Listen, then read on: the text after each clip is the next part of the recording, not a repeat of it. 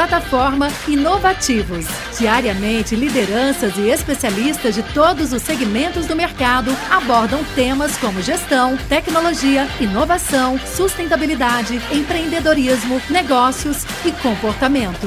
Nossa proposta é compartilhar conhecimento com autoridade para você saber as novidades do mercado onde estiver seja por meio do nosso portal, revista digital, newsletter, vídeos, TV, podcast ou pelas nossas redes sociais. Acesse inovativos.com.br, cadastre-se e faça parte da sua melhor fonte de conhecimento e conexão com a nova economia. Olá, pessoal, uma boa tarde a todos. Meu nome é Caroline Verri, eu sou gerente de comunicação da BOTO, apoiadora oficial dessa segunda edição do Innovation Experience Conference. Eu gostaria muito de agradecer a audiência de todos que estão nos acompanhando e também aos palestrantes que toparam participar deste painel aqui com a gente. Daniel Marques, o diretor executivo da B2L, filósofo da ciência e da cultura e especialista em inovação jurídica 4.0. E também o Daniel Becker, sócio da Lima Ferguson Advogados e diretor de novas tecnologias do Centro Brasileiro de Mediação e Arbitragem, a CBMA. Em um ano tão adverso, em que a economia digital se mostrou imprescindível para diminuir os impactos negativos da crise e fomentar a retomada da economia, compartilhar conhecimento tem se mostrado uma das melhores maneiras de colaborar com o mercado para fazer a diferença e conquistar a retomada econômica que a gente tanto deseja. É, e falando em compartilhar conhecimento, eu tenho um enorme prazer de apresentar para vocês o painel com o tema Open Justice, a importância dos dados para uma justiça data-driven. Um tema incrível e que conta com a presença desses dois super especialistas. Então, eu aproveito aqui a oportunidade para desejar um excelente painel para vocês. E Daniel Marques, é com você. Ótimo. Muito obrigado, Caroline. Parabéns, Marcos. Parabéns pela OTO, pela organização do evento. É um prazer estar aqui com vocês, com o Daniel Becker também, um grande amigo né, e um grande conhecedor desse tema relacionado a, a direito, inovação. Né? É, Para começar um pouquinho, né, eu acho que eu gostaria de dedicar uns cinco, seis minutos, e aí eu trouxe uma apresentação, para entender é, como chegamos até aqui. Né? Eu sei que muitos que estão nos vendo agora não conhecem muito como funciona a tecnologia dentro do mundo jurídico. Né? O mundo jurídico, às vezes, é uma caixa preta né? e não tem tanta informação do que está acontecendo, de como esse mercado está evoluindo. Então, é, só compartilhar aqui com vocês. Está aparecendo aí, Daniel Becker? Ótimo. Então, é, o tema, como comentou bem a Caroline, né, é Open Justice, né, a importância dos dados para a justiça data-driven. Uma coisa que é muito importante a gente ter em conta, né, e, e eu sempre falo para os advogados e para as pessoas que participam do nosso ecossistema do direito, é que a sociedade está sendo hackeada. Né? Todos os dias surge uma nova tecnologia que está transformando o que significam as relações sociais, né? as instituições, o modo que o ser humano se compreende é, nesse mundo. Né? Existe um filósofo chamado Luciano Floridi que ele comenta muito que estamos vivendo o que a gente chama de uma sociedade híbrida, que não é uma sociedade nem 100% digital e nem uma sociedade 100% analógica. E ele faz uma comparação como se fosse um manguezal, onde a água não é nem doce e nem salgada. É, essa sociedade também é cunhada por muitas pessoas como a famosa quarta revolução industrial. E Luciano Floridi ele continua, existe até um manifesto, né, manifesto on life, né, ele até cria esse termo, né, on life, né, né, online, onde ele busca unir o analógico com o digital. É, e ele fala que essa nova sociedade ele exige né, uma nova epistemologia, uma nova ética, né, e quiser também um novo direito tá bom? Já que o direito é um instrumento sine qua non para a sociedade, ele é necessário, ele é imprescindível, onde tem sociedade, tem direito, o direito também ele vai se modificar e se modular em relação às transformações tecnológicas que nós estamos vivendo. E que não são apenas tecnológicas no nível superficial, mas no nível mais profundo mesmo, é, enquanto é, constituição do nosso tecido social. Uma outra coisa também, e vocês né, deve acompanhar um pouco, é que o direito está sendo cada vez mais questionado. Né? E aí, alguns big numbers, né, é, 2% do nosso PIB é gasto em litígio, né? atualmente nós temos 1.600 universidades de direito, é, aqui está 100 milhões de processos judiciais ao ano, nós temos o último CNJ números, é, estamos falando de 77 milhões de processos, de fato, houve uma diminuição Isso se deve à digitalização acelerada que teve da justiça durante a pandemia, né, com, com audiências online, que ajudou muito a que a justiça ela continuasse. Né? Nós temos aí 91 tribunais, sem contar primeira instância, segunda instância, STJ, Tribunal Militar, com mais de 150 sistemas diferentes rodando nesses diversos tribunais e que não se comunicam entre si. Né? E aí já vamos descendo um pouco. Né? Imagine esse volume gigantesco de dados que nós temos, são os processos judiciais, em tribunais que, na verdade, são ilhas, que não se comunicam. E existe, já há muito tempo, né, o, o MNI, que é o Modelo Nacional de Interoperabilidade, só que nunca chegou a ser uma realidade implementada entre todos os tribunais. Segura um pouquinho essa informação né, do MNI, porque nós vamos voltar um pouquinho mais à frente é, na nossa conversa. Outra coisa também que faz parte não só do direito, mas da sociedade como um todo, é que o cliente está cada vez mais exigente. Né? Amor não é aquilo que não tem fim, o nome disso é processo judicial. Né? Em média, um processo judicial demora oito anos para ser concluído no Brasil. Acabou de ser concluído um processo, Daniel Becker, não sei, da Princesa Isabel, né? do Palácio Guanabara, 150 anos, um processo. É, claro, são casos extremos, mas mostra o quanto a nossa justiça precisa ainda melhorar, o quanto a tecnologia é importante para se conectar com essa nova a justiça com essa nova realidade exponencial e colaborativa. É, e, e é esse esse excesso de burocracia, né, esse excesso de, de, de, de informação e dados que não se comunicam e transitam de maneira fluida, faz com que o trabalho do advogado seja também difícil. E a percepção do cliente em relação ao advogado é que o advogado fica em quarto lugar na falta de confiança no Brasil. Só pede para agente seguro, prefeito e político em geral. Então, você que é um advogado, vende seguro e está se candidatando a prefeito, seu grau de confiança está bem baixo. Né? Então, é um desafio muito grande. É... E outra coisa também é a dimensão da experiência. Né? O cliente está cada vez mais, desde que se criou os aplicativos de mobilidade urbana, onde você qualifica, né? você descentraliza a curadoria de quem é, é um bom motorista quem é um mau motorista, e vice-versa. Né? O motorista também qualifica o cliente é, nós temos cada vez mais é, o cliente ele exigente e querendo não só a entrega de um produto ou serviço, mas de algo mais, que acrescente valor. Né? E esse é um desafio. Então, como fazer tudo isso se não for né, com as tecnologias? Então, o advogado, né, diante dessas transformações, é um tsunami, né, ele não sabe como lidar com isso. E aí é quando surge, isso aqui é só um dado né, que gostaria de mostrar para vocês, apesar do Brasil está sumamente desenvolvido em soluções de tecnologia jurídica, ainda são poucos escritórios que ainda utilizam Lautec e Legaltech. Tá bom? É, isso é terrível, é terrível para a própria advocacia, é terrível para a justiça e é terrível para o cliente.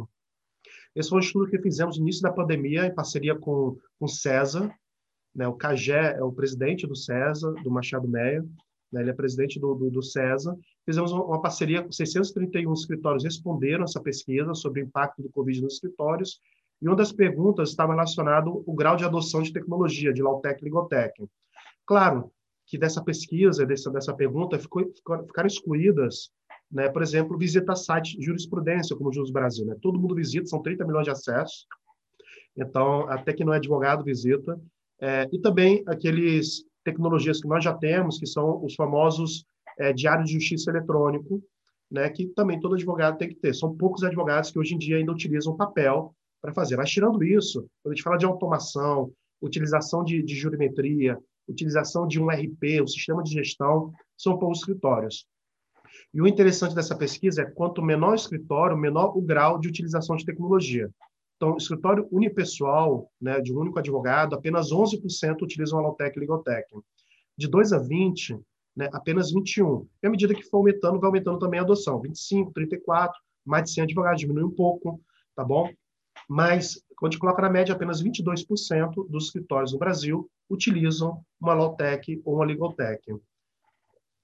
Então, existe um campo muito grande de crescimento desse, dentro desse mercado, de adoção e de transformação. É, só para explicar um pouquinho o que é Lautec e Ligotec, né, são empresas de tecnologia jurídica. Dentro da B2L, nós temos desde startups jurídicas até empresas que já estão consolidadas há muitos anos no mercado, mas que possuem né, aquilo que foi também alastrado pela sociedade, uma mentalidade de startup, que isso é muito importante, né, para que realmente possa estar participando aí da B2L.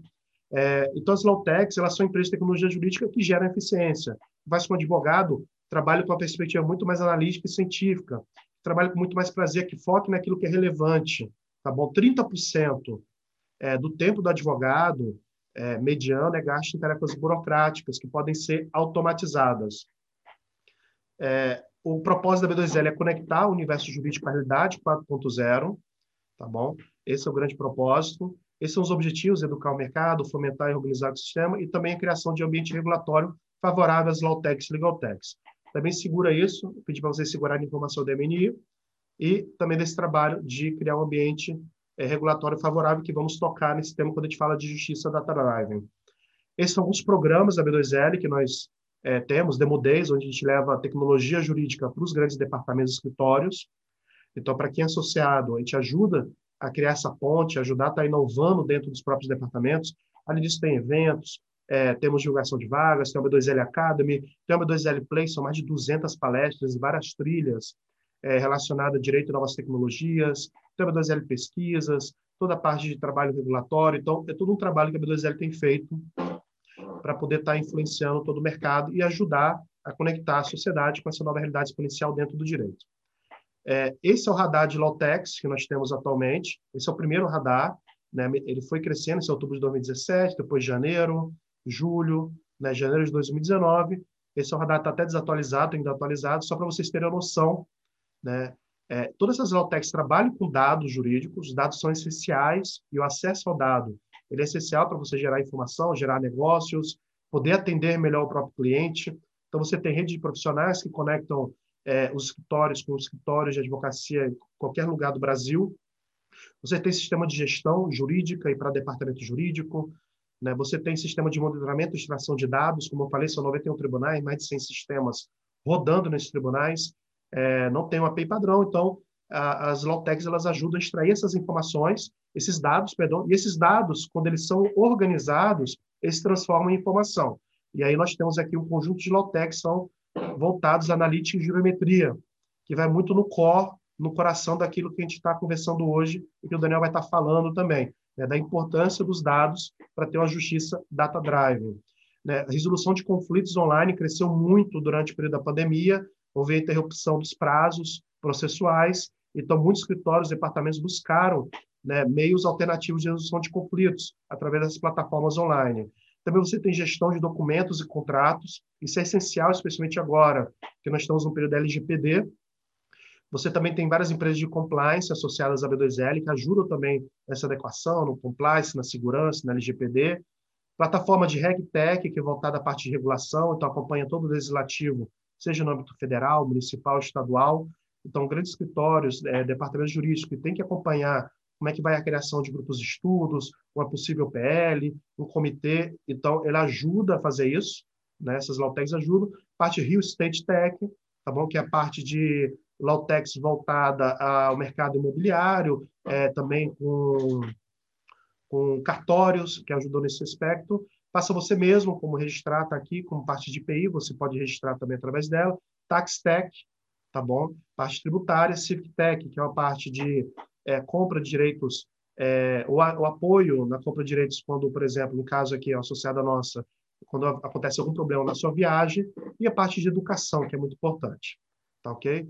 Então, esse aqui são as Lautex Early Stage, né? São os escritórios também associados, então, se você é um escritório, associado, é, escritório convido vocês também a fazerem parte né, desse movimento de transformação. Os maiores escritórios do Brasil já são associados à B2L, então é convidado não só os escritórios, mas também departamentos jurídicos. Então, a Heineken, Suzano, Souza Cruz, Clabinha Mil são associados à B2L, né, e fazemos reuniões periódicas, é, discutimos questão de DPO, questão de tecnologia, questão de inovação, questão de implementação de KPI, geometria, é, tudo isso para auxiliar os escritórios e departamentos a inovar. Esse é o ecossistema né, que é criado em volta da B2L. A B2L começa em 2007 com 20 Lawtechs e Legaltechs.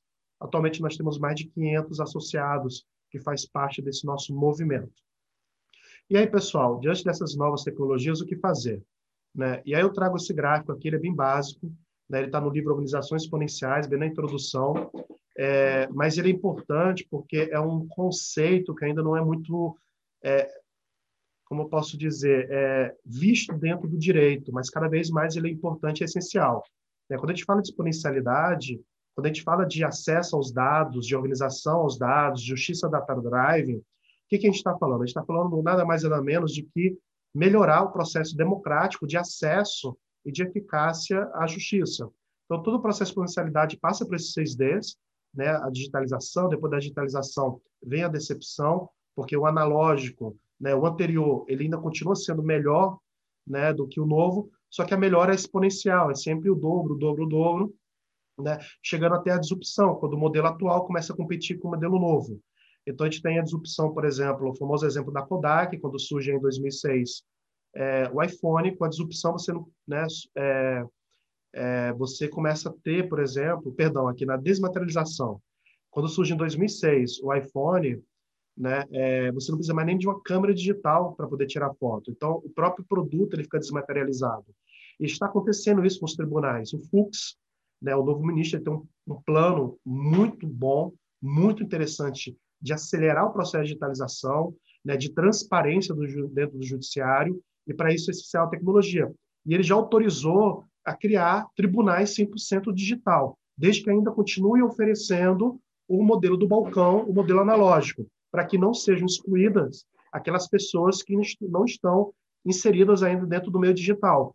O Rio de Janeiro, os tribunais que anunciaram, os tribunais também estão acelerando esse processo, então os tribunais né, é, é, eles estão se desmaterializando, né, assim como o, as câmeras digitais se desmaterializaram, assim como, por exemplo, né, com a vinda dos aplicativos de mobilidade urbana, se desmaterializou o carro nas grandes capitais. Um jovem, ele já não quer ter um carro, ele quer ter acesso ao serviço de transporte.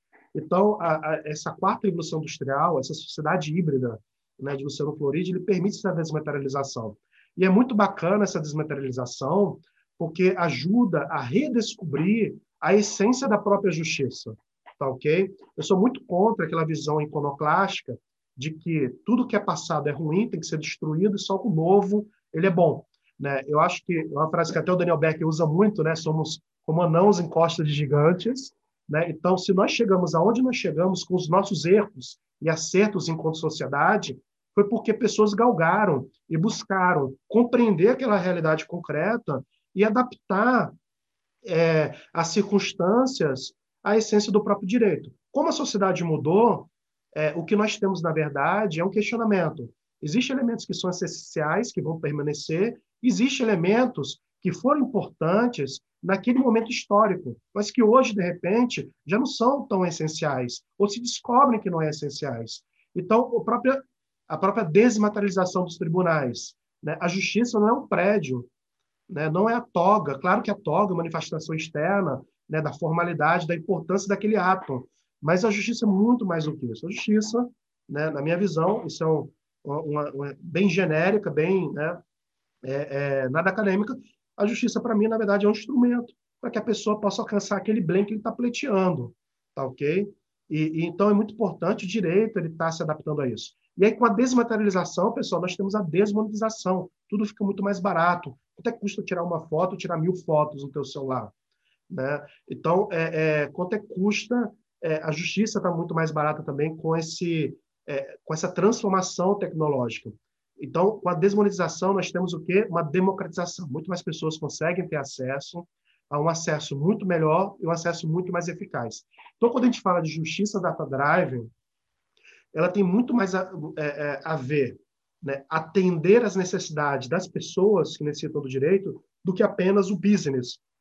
Claro que o business ele é essencial e ele é importante, mas quando a gente fala de justiça da drive, da importância dos dados, para a gente ter uma justiça que não seja apenas uma justiça datachismo, né, que a gente até faz essa contraposição, né, justiça data drive, justiça datachismo, é, é, é porque hoje em dia a gente não tem informação de como funcionam os tribunais, é, é a gente não tem esses dados para tomar decisões estratégicas, né, e até compreender como é que funciona e como pode funcionar melhor o sistema de justiça. Claro que com o surgimento das low-techs, com a digitalização dos tribunais, esse processo está acelerando, acelerando cada vez mais, é, mais rápido. E aí, é, é, eu passo agora a palavra aqui para o Daniel Becker, tá bom? Para que é, ele possa também trazer alguns, alguns, algumas reflexões, e em cima disso a gente possa também conversar um pouco. Becker. É o microfone. Perfeito, é muito legal essa, essa reflexão, essa análise. Eu acho que é, é muito importante a gente entender o momento que a gente está né, e para onde a gente pode ir. É, no, tocante à tecnologia e, e, e, a evolução do direito, né? Acho que é interessante a gente fazer um exercício mental, uma brincadeira aqui. Se a gente pegasse qualquer profissional, grande parte das profissões, né, e tirasse ela do ano de 2020, colocasse ela no, no século XIX, todas elas sentiriam um impacto muito grande. Né? Agora, se você pega um advogado, um juiz, um magistrado e tira ele né, do século XIX, coloca ele em 2000 e... no ano 2000, vamos lá, né? Antes do processo eletrônico, ele não sentia pouquíssima diferença. Ele ia ver o computador, não entender muito bem o que, que ele. Né? Mas a roupa ia ser a mesma, o ambiente é o mesmo, os ritos, em certa medida, são muito parecidos. Então, a gente evoluiu né, o sistema judicial na Idade das Trevas, na Inglaterra, né, acho que seria o melhor exemplo no século XI depois teve uma reforma no século XIX e a gente praticamente parou aí, né? Então, a partir desde o ano de 2010 a gente está vendo uma revolução, acho que aqui no Brasil, sobretudo com a vinda do processo eletrônico, é, a, a, força que o CNJ deu de começar a entender o que, que existe dentro do, da, da, justiça, né? Então, se a gente pensar que antes do CNJ a gente sequer sabia o que, que existia na justiça, então, acho que a vinda do CNJ e o, e o projeto Justiça em Números, por exemplo, que é publicado anualmente, e já é uma grande vitória é, que mostra o poder dos dados, é, o poder do, do, do de ser data-driven, de ser orientado por dados é, no direito, né? porque a gente sabe que na grande parte das indústrias é, dados são absolutamente tudo. Né? A gente não consegue tomar decisão né, molhando o dedo e apontando para o céu para ver onde o vento está tá, tá indicando. Então, para trazer alguns exemplos aqui, o Justiça em Números trouxe, é, sobretudo, a, o, o, uma espécie de o Instituto chama regulatory shaming, né? uma forma de você é, criar critérios reputacionais né, através de, de, de, publicidade. Então, hoje, para exemplificar o que eu estou falando, você tem os top litigantes do Brasil. Hoje a gente entende que, por exemplo, a indústria da moral ela não existe. Hoje a gente entende que o maior vilão é, do assoberbamento da justiça brasileira, com, com esse número expressivo de, de, processos judiciais que o Daniel bem mostrou, se deve à fazenda pública, não se deve às demandas de consumo. E as demandas de consumo, quem são os maiores vilões da demanda de consumo? Então a gente vê lá quem são essas pessoas, quem são as pessoas, essas pessoas jurídicas, né? Que estão lá, que tem, são responsáveis por maior número de processos, isso faz com que, que essas próprias empresas busquem campanhas de acordo, é, busquem melhorar seus serviços, entendam. Então, é, é, acho que esse é, esse é um dado e, e, e que veio né, do poder público, o CNJ está aí, embora o CNJ tenha cometido muitos tropeços, é, ele no saldo geral, né, ele tem sido benéfico para a sociedade brasileira, é, e acho que passando disso, assim, a nível macro, a gente olhar e entender os dados que existem no, no Poder Judiciário é fundamental para a gente conseguir melhorar como sociedade. É, é, eu gosto muito de uma frase do, do, do Marcelo Guedes, é, presidente da Associação Brasileira de Jurimetria, que ele sempre que ele fala sobre, sobre esse assunto, ele, ele fala, ele traz que o poder judiciário nada mais é do que o hospital da sociedade, né? O, quando a sociedade está doente, é para lá que ela vai. Né? Então, é aquele local ali em que a, a, a gente consegue. Só que hoje é como se a gente não soubesse quais são as doenças que acometem a população, porque a gente vai lá e não sabe. Existe um véu de opacidade dentro do Poder Judiciário que impede que a gente consiga identificar onde aquela lei falhou, ou se aquela lei, e aí utilizando uma expressão corriqueira, né? Se aquela lei pegou, se aquela regulação pegou, se aquela regulação está sendo aplicada da forma correta. Então, é, essa oportunidade hoje a gente perde. Então, a gente tem o maior data lake é, de processos judiciais do mundo e está sentado em cima dele sem botar aquela informação toda para trabalhar a nosso favor. Sendo que, tanto a nível macro, como eu dei o exemplo aqui de políticas públicas, de legislação, mas a nível micro também. E aí eu acho que pensando ainda né, a nível até de reforma legislativa, eu gosto de um, de um, exemplo muito interessante da Associação Brasileira de Jurimetria, que é um estudo realizado no âmbito das câmaras criminais de São Paulo. E lá nas câmaras criminais de São Paulo foi identificado que se você for condenado em primeiro grau e vai parar na quarta câmara é, criminal, a chance de você ter sua, sua sentença revertida é de 14%. 86% é a chance da sua sentença ser mantida. E se você for para a 12 Câmara Criminal, a, a, a, chance de você ter sua sentença, rever, sua sentença rever, de não ter sua sentença revertida é somente de 12%. Ou seja, você está comparando aí, é um grau oposto né, de possibilidade de reversão da decisão. Então, na prática, se você comete um crime em São Paulo, pouco interessa se você é culpado ou não, interessa em qual câmara você vai cair. E aí, o que isso mostra para a gente quando a gente escancar esses números tão absurdos na nossa frente? Primeiro que a quarta câmara, a câmara de gás, né, ela não é um outlier, né? Você viu quase que uma escada entre todas as câmaras criminais até chegar numa câmara garantista como a 12 segunda câmara. E outro detalhe interessante é que os desembargadores eles tendem a decidir mais, né? Então, você não tem um efetivo, uma efetiva contribuição.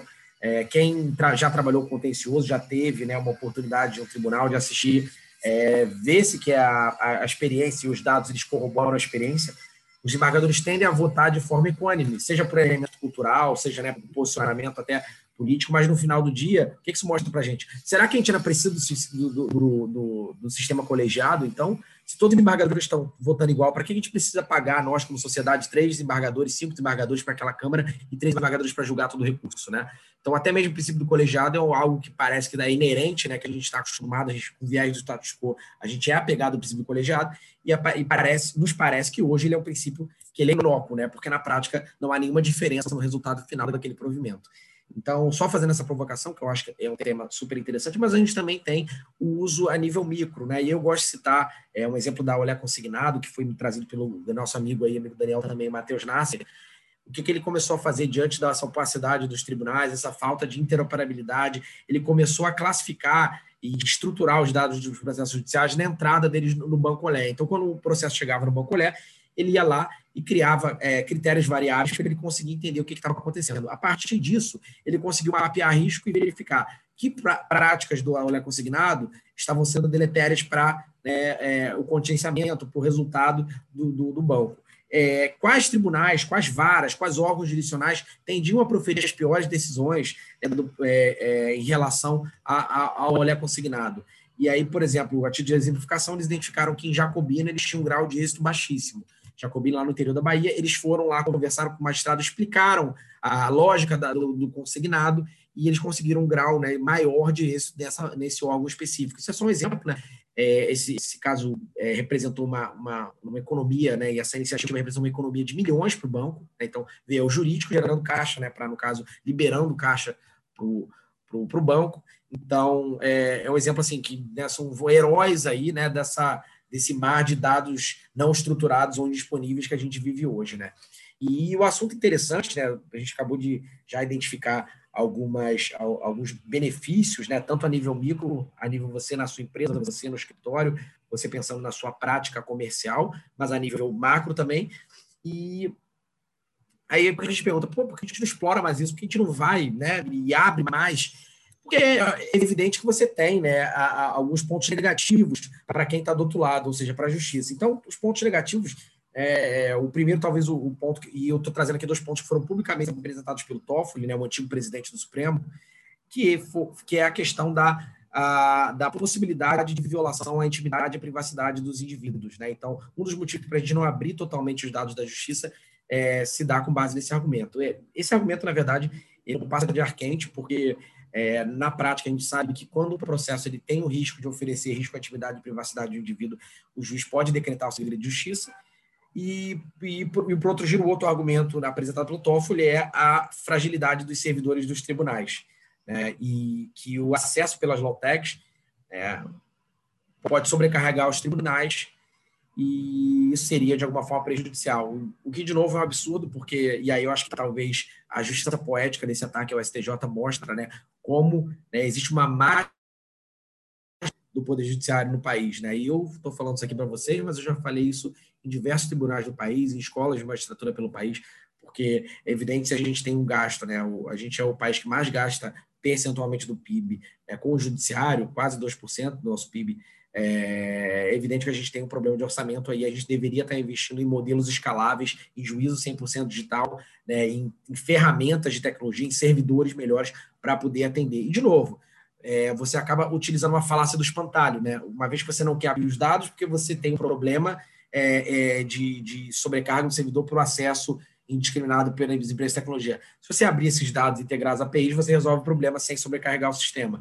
Então, de novo, o problema é a falta né, de investimento é, é, em tecnologia. E também tem um lado, é um, um, lado do, do, viés, né, porque quanto mais opaco é, é, e obscuro e assimétrico é, menos você expõe aquelas pessoas que ali estão envolvidas. O que eu quero dizer com isso? Menos o juiz fica exposto. Quando você abre os dados, você obriga que o juiz seja muito mais coerente e íntegro, tal como o CPC, e eu não estou nem falando de, de, questão criminal, estou falando de, de, íntegro no sentido de precedente jurisprudência. É coerente. Um dos grandes problemas do Brasil, é, e aí nossa, isso reflete né, na segurança jurídica e posteriormente no custo no risco Brasil, é a falta de integridade dos tribunais, no sentido de que a gente tem uma loteria né, nos tribunais. Então, até você, você entrar com uma ação aqui no, no Rio de Janeiro, no, no, no, no, Fórum X, no interior do Rio, você entra com uma ação, você vai receber, você vai ter uma sentença totalmente diferente, aí se falar de tribunal, e cada tribunal decide uma forma, e até um processo chegar no STJ demora 10 anos. Então, é, é, esse, esse, esse grau, esse aspecto lotérico da nossa justiça, ele ele com certeza seria atenuado se a gente tivesse uma abertura, porque os juízes iam ter que ser muito mais responsáveis ao proferir as decisões. Não é à toa né, que você tem alguns países como a França, por exemplo, é, que, criminalizaram o perfilamento, né, o profiling de magistrados. É, isso se entendeu né, que seria uma invasão né, à atividade e processo cognitivo do, do, magistrado, mas a verdade a gente sabe que não há nenhum prejuízo e, e isso é extremamente eficiente para você poder, inclusive, argumentar, é, é, discutir técnica de precedente e fazer com que o juiz, caso ele destoe do entendimento que ele vem mantendo há bastante tempo, ele seja onerado com dever de fundamentação muito maior. Então, é, é um tema super interessante, né, Daniel? Acho que a gente poderia ficar aqui falando a tarde inteira, mas também não quero me alongar mais, porque eu queria ouvir você também um pouquinho sobre isso que a gente está falando. Acho que é legal você talvez falar, sobretudo, da sua experiência, né? Você como é, diretor da B2L, ele está ali no front com o CNJ discutindo os próximos passos.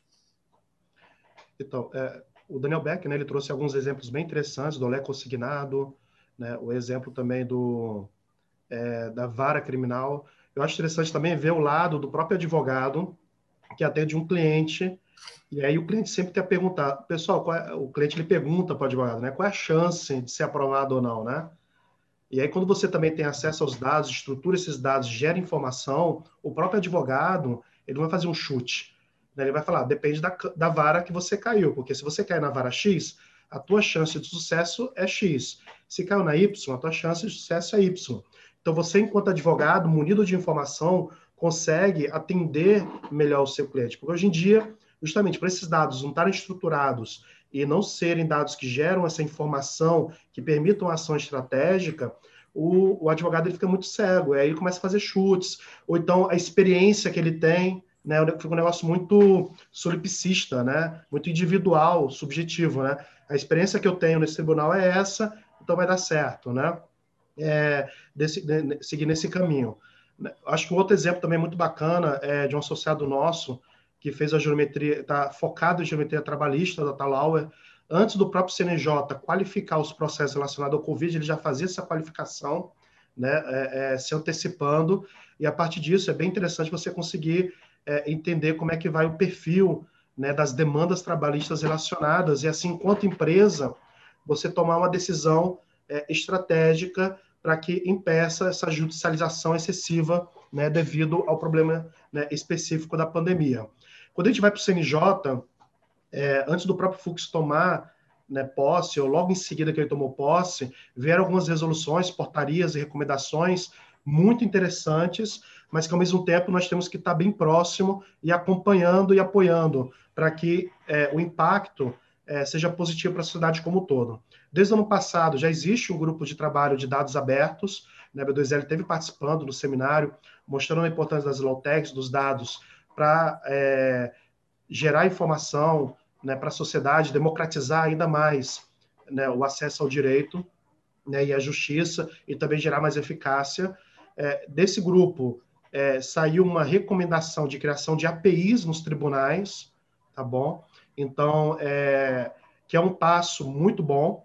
Né? E aí fica a dúvida, já existe também uma API padrão, MNI, né? Por que não utilizar essa? Por que criar uma nova? Né? É, já se fala também de não cobrar para quando for instituto de pesquisa, para quando for low-tech, de repente fazer uma cobrança, mas está em aberto ainda.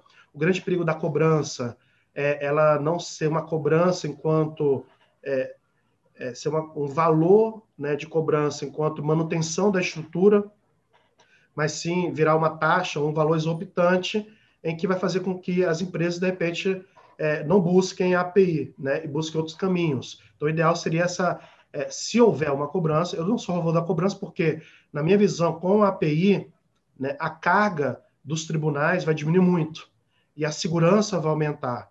Né? É, que hoje em dia tudo é feito por crawlers. Né? E não são só as low techs, o próprio, a própria justiça crawleia, né? cria robôs imitando o comportamento humano para poder extrair os dados. A própria justiça crawleia a própria justiça, porque não existe é, APIs e sistemas que se integram.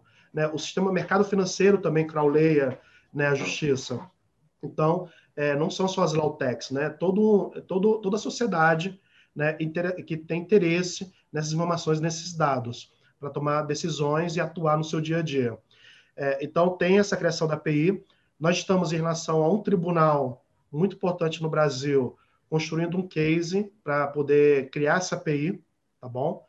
É, então, tá, tá saindo, né? vou dar mais detalhes ainda, porque ainda falta assinar algumas coisas, mas em breve vamos ter uma API aí que vai conectar com as Lawtechs e Legaltechs. Né? Existe também um, foi criado também um grupo, que é o Grupo de Dados Abertos e Proteção de Dados, onde ele visa é, entender como a LGPD funcionaria dentro dos processos judiciais. E aí temos que tá, ficar bem alertas, por um lado é importante, né, a questão da intimidade da pessoa, né, o próprio CNJ, o STJ, o STF, eles são titulares dos dados, então tem que ver como é que eles na, na, perdão, o titular do dado é a pessoa, mas o Daniel Beck ele entende muito mais, ele é especialista disso, mas ele custodia nessas informações. É, mas tem que tomar muito cuidado, porque de repente, em nome da LGPD, a gente pode perder também é, uma transparência que, em certo modo, né, já existe, né, do acesso público aos dados, né, é, de, de poder ter acesso às informações quando um processo ele ele já está delimitado alguns processos que é passível de segredo de justiça, então você pode ocultar né, esse tipo de, de, de processo, já está pacificado isso. Então, existe também esse receio, né? Será que com esse grupo vão se criar normas? E mesmo criando, será que é possível, né? Tecnicamente falando? Então, até passo a palavra aqui para o Daniel Becker, para que ele possa também, de repente, falar um pouquinho da impressão dele disso, em relação. Como seria, o que você acha como seria implementação da LGPD dentro dos processos judiciais? Qual é a sua visão? É, assim, é, vamos pensar no mundo real, né? No mundo real, um advogado, e aí pensando, na verdade, não, no mundo, não só no mundo real, mas no mundo há 20 anos atrás. O advogado, ele precisa, e aí tal como você falou, como é que ele vai saber como os tribunais estão interpretando é, determinada, determinada situação? Então, o Daniel comprou lá um produto, ele quer devolver em cinco dias. E aí ele me pergunta, né? Eu vou olhar lá na, no, no, CDC, mas aqui no Brasil a gente tem, né? Tem que olhar a interpretação também dos tribunais. Eu vou analisar casos semelhantes ao Daniel nos tribunais para ver, olha, o tribunal aqui do Rio decidiu assim, né, cinco vezes, então posso chegar para o Daniel e falar, Daniel, olha só, você tem uma boa demanda aí, eu acho que você tem uma boa chance de êxito, tem diversos precedentes aí que, que, que, que autorizam o ajuizamento dessa demanda. Acho que a causa de pedir é muito robusta. Hoje, né, a possibilidade de a gente fazer isso a gente pode fazer isso de forma automatizada, utilizando diversos softwares, como, por exemplo, a Data Lawyer, né, e outros, Courier, outros softwares aí que são inclusive associados da B2L que permitem que você faça uma análise é, é, é, é, é até mais macro, né, e realmente estatística é, dessas demandas. E será que a LGPD ela vem proibir isso? Na verdade, a LGPD ela traz diversas hipóteses de tratamento de dados, né, e uma dessas hipóteses de tratamento de dados é a hipótese do legítimo interesse, ou seja, né, é a hipótese que você pode tratar os dados caso né, haja um legítimo interesse para aquele tratamento, e um legítimo interesse seu ou de terceiro. Né? E me parece que por todo o arcabouço, né, pensando no nível do princípio de juridicidade, da juridicidade, que a LGPD ela tem que ser interpretada de acordo com o bloco de legalidade brasileiro. Né? Então, pensando na Constituição da República, no CPC, é, no próprio Estatuto do OAB, todo, todo, todo, todas essas leis é, federais e a própria Constituição que tratam né, da publicidade do processo como uma questão de última ordem, é, a meu ver, me parece que é totalmente legítimo realizar esse tratamento, seja massivo ou seja é, a um nível é, é, é, é menor, com base na, nessa autorização que a lei nos dá, que é a utilização do legítimo interesse, para inerente à minha atividade. Seja eu, né, advogado, seja uma empresa tratando esses dados por força né, do legítimo interesse de terceiro, que é uma base legal da LGPD. Então, é, me parece, me parece não, na verdade, minha opinião é de que não há né, nem, nenhum tipo de violação LGPD esse tipo de tratamento. Pessoal, a gente está caminhando aqui para os minutos finais. Becker, não sei se você gostaria de deixar uma mensagem para o pessoal que está nos, é, vendo, ouvindo é, hoje nesse congresso. Né, também gostaria de deixar uma mensagem. Fica à vontade. Bem, é, é acho que é um, como eu falei, né, um tema super relevante. Acho que deu para ver aqui a importância desse tema e é o legal é que é um tema que a gente está vivendo agora, é um tema que vai beneficiar a sociedade como um todo, né, ou prejudicar, dependendo de como for o desfecho dele.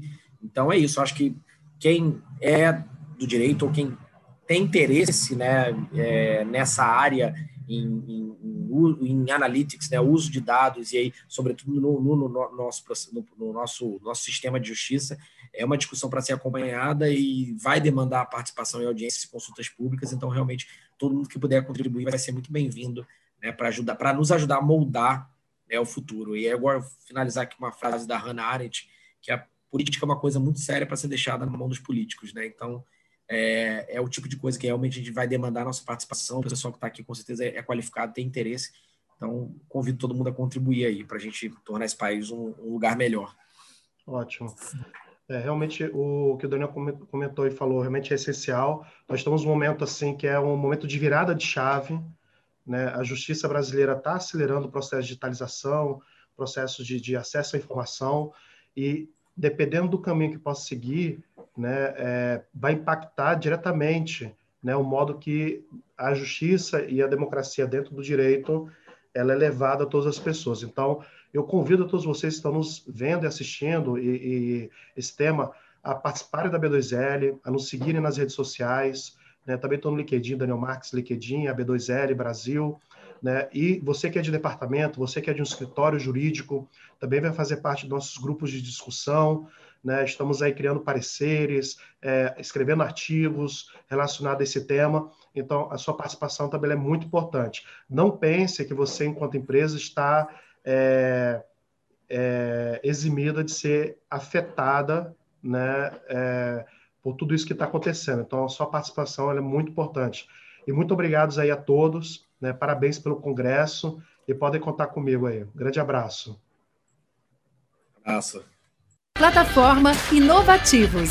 Diariamente, lideranças e especialistas de todos os segmentos do mercado abordam temas como gestão, tecnologia, inovação, sustentabilidade, empreendedorismo, negócios e comportamento. Nossa proposta é compartilhar conhecimento com autoridade para você saber as novidades do mercado onde estiver seja por meio do nosso portal, revista digital, newsletter, vídeos, TV, podcast ou pelas nossas redes sociais. Acesse inovativos.com.br, cadastre-se e faça parte da sua melhor fonte de conhecimento e conexão com a nova economia.